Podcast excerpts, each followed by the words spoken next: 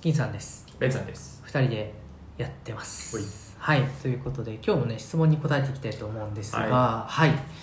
えっ、ー、とはい。えっ、と銀さんから言いますね。はい。えっ、とですね DJ 特命さんからの、えー、と質問になりまして、はい。えー、と以前質問をいただいた方なんですけども、うん。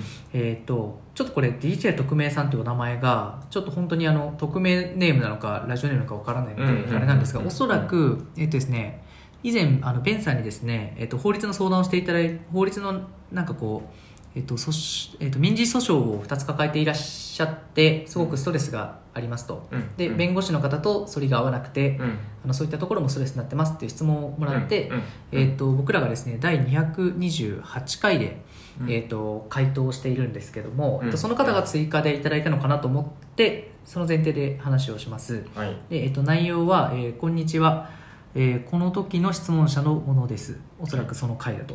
で、えー、とベンさんに法律相談したい時はどうしたらいいのでしょうか？という質問になっています。はい。はい。えっと、ベンさんに法律相談がしたいということなんですけども、うん。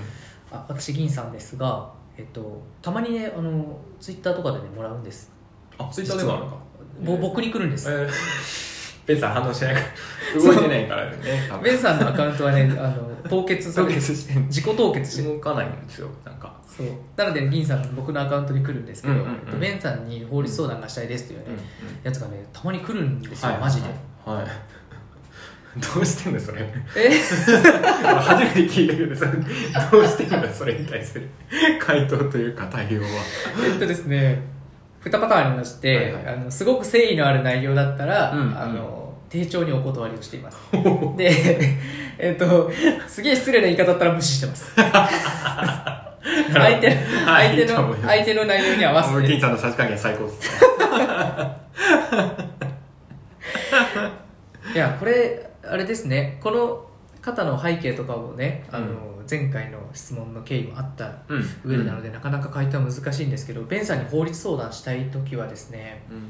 えっ、とやっぱ正式にオファーをしないとダメですね。もしプロとしてお願いしたいんだったら。そうだね。なんか本当に法律相談っていう場を設けて、まあ、例えば1時間とかっていう形で、まあ、僕が法的な見解としてアドバイスをするっていう具体的な、ね、事件についてアドバイスするっていう形になるのであれば本当に正式な法律相談で受けなきゃいけないのでそれはもちろん、まあ、無料の範囲ではできないですしまあお金がねやっぱり発生してきてしまうっていうところは覚悟していただかなきゃいけないっていうのは。そうですよね。いやーそうですよね。うん、でもでもねこの前の質問の人なのであればそれなりにねやっぱりかなり困ってる状況だとは思うんだよね。うん。で時間経ったけれどもやっぱりこの弁護士じゃダメだって思ったのかうん。あるいは他の弁護士に相談の機会を持ってもらったりもしたのかもわからないけれども、うんまあ、その上でダメだったのかもしれないしうんなのでまあいい加減なお気持ちではないとうんうんうんうんあ僕がその無視するそうではないそうそうそう、そういうこと。あの銀さんの、あの、ふるいにかけられて、無視される層の質問では決してないと。すいませんいうことまではわかる。僕が調子乗ってるだけですいやいや、そんなことない。助かってるところもあるから。っていうことで、で、まあ、あの、どうなんだろうね、今の状況がわからないけれども、他の弁護士にね、相談の機会持ってもらったのか、わからないけれども、まあ、もし他の、ね、弁護士の相談の機会だったらさあの無料でしてもらってるんでできるところもあるわけだし。うん。で、まあ、今ねあのインターネットの、ね、サイトで無料で相談をしてで、まあ、それに対して、まあ、簡単な回答になるけど一般的な回答になるけれども、うん。回答をもらしてもらえるうんサイトもあるからそういうところを使って相談してもいいだろうし。でうん。この先生だったらその回答の仕方とかで全然個性が出るからさあこの人だったら大丈夫かもしれないっていう先生に直接そのサイト経由でお願いしに行くってうんいうこともできるでしょうし。でもなおもそれも難しくてやっぱりちょっとベンベンさんに相談の機会が一度でいいから持ってみたいっていう話なのであればまあそやり方は考えるよね。ああ、うん。受けることも、まあ、考えるうん。と考えるというか受ける方法をまあ一緒に考えましょうっていうそうだね。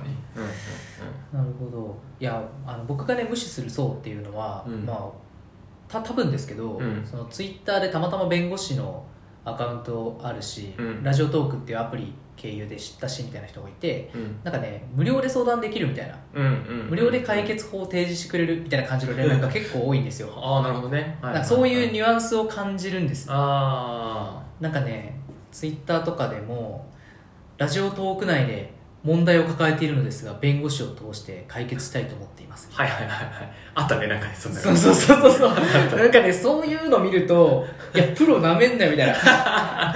ゲイさん厳しいからいや本当にベンさんが死ぬ気で弁護士になった人から無料で何かを得ようというその魂胆が僕はもう それそれが問題の原因なんじゃないですかみたいな。あなたのその甘い考えが今回のそのあなたの問題を生んでるんじゃないですか お解決一つ。認識の甘さがね本当に僕そういうなんかあの人からねあなんかこう簡単に情報とか、うんうんうんうん。知見をね取ってこようという感覚がね、うんあんまり僕は好きじゃないので、そういうのを感じ取った時は無視します。なるほどね。はいはいはい。丁重に断るエネルギーすらもううん。咲かない。うんうんし、なんならベンさんに言わない。うん。なるほど。ね それで全然言ってこなかったっていうこと初めて知ったからね。そうです。なるほどね。はい。はいただそう誠意のねある本当に困っていらっしゃるような内容とかだったらベンさんにはね僕しっかり伝えてますし、ラジオと通じてね、うんお話をしたりとかっていうのはもちろんやってますし。そうだね。そうそこがね申し訳ないんだよね。ラジオトークの方針としてね別に僕らここで問題を解決しようとかさそうそう。弁護士としての自分を売り出そうっていう方針ではね全くなくて、ね ただ高校の同級生が喋るっていう。そうそうそうそう。ついでだからね自分が弁護士でやることとか銀行員でやることとか。別にどっちでもいいんだけど表に出しちゃうって。いう確かにタイトルに出してるのは僕らが悪い。そうそうそうだから僕らがい、悪いからね。それはねあの来ちゃってももちろん それは仕方のないことだけれども。うん、まあその中からねある程度で振り分かけなきゃいけない。そうそうそう。ねそうそうそう。あでも実際あれあのさ率直な疑問なんだけどさ、うん。なんか例えば弁護士業界でさ、うん。この先生にお願いしたいみたいなオファーってあんの？やっぱ。この先生にお願いしたい？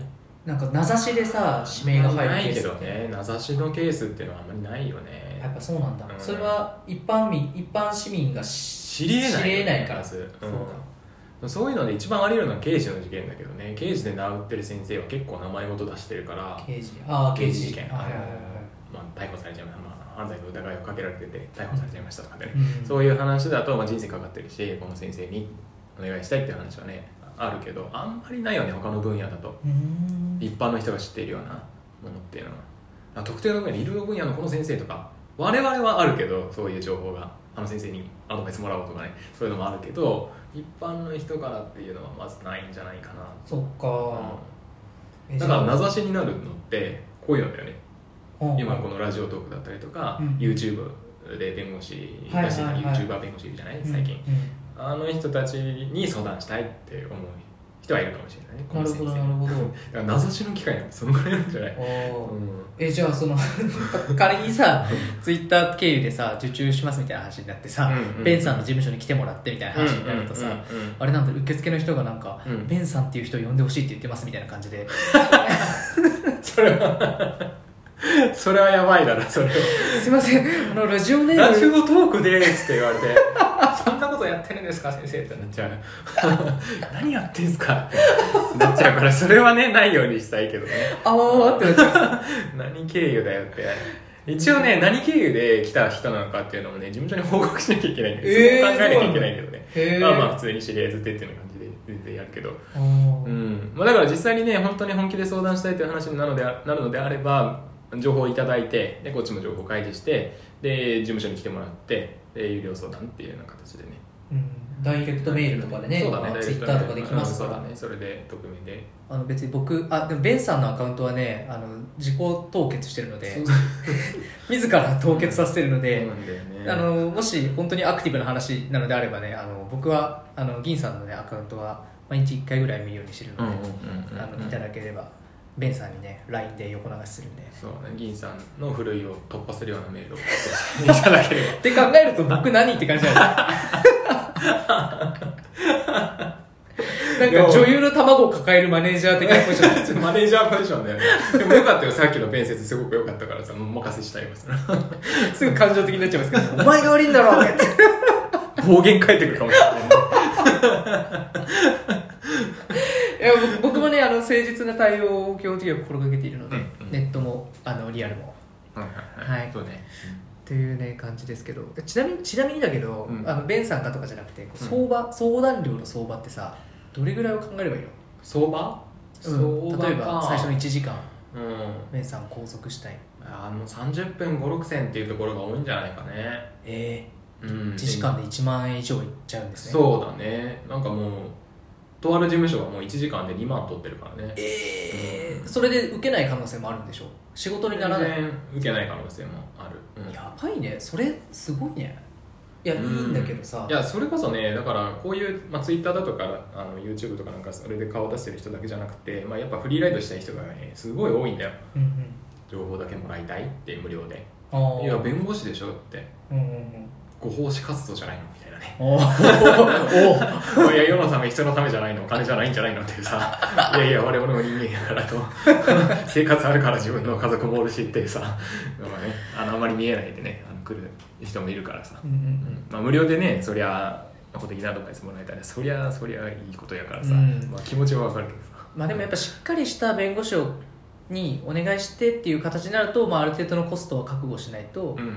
けないよねっていうところがあるわけだ。そうだね、うん、でもそもそもだからその段階で法律相談の段階でふるいもかけるどれだけその事件に対してさ、うん。うん、もう真摯に向き合ってるかというか解決したいという気持ちがあるのかって、でお金を出して弁護士を雇ってでもいい解決を目指したいっていう気持ちがあるのかどうかっていうところを測る指針にもなるからね法律相談でねねお金ある程度ハードルかけとくっていうのがね。なるほどなるほどじゃあそこにあの添えるように僕もしっかりあの DM のフィルターを。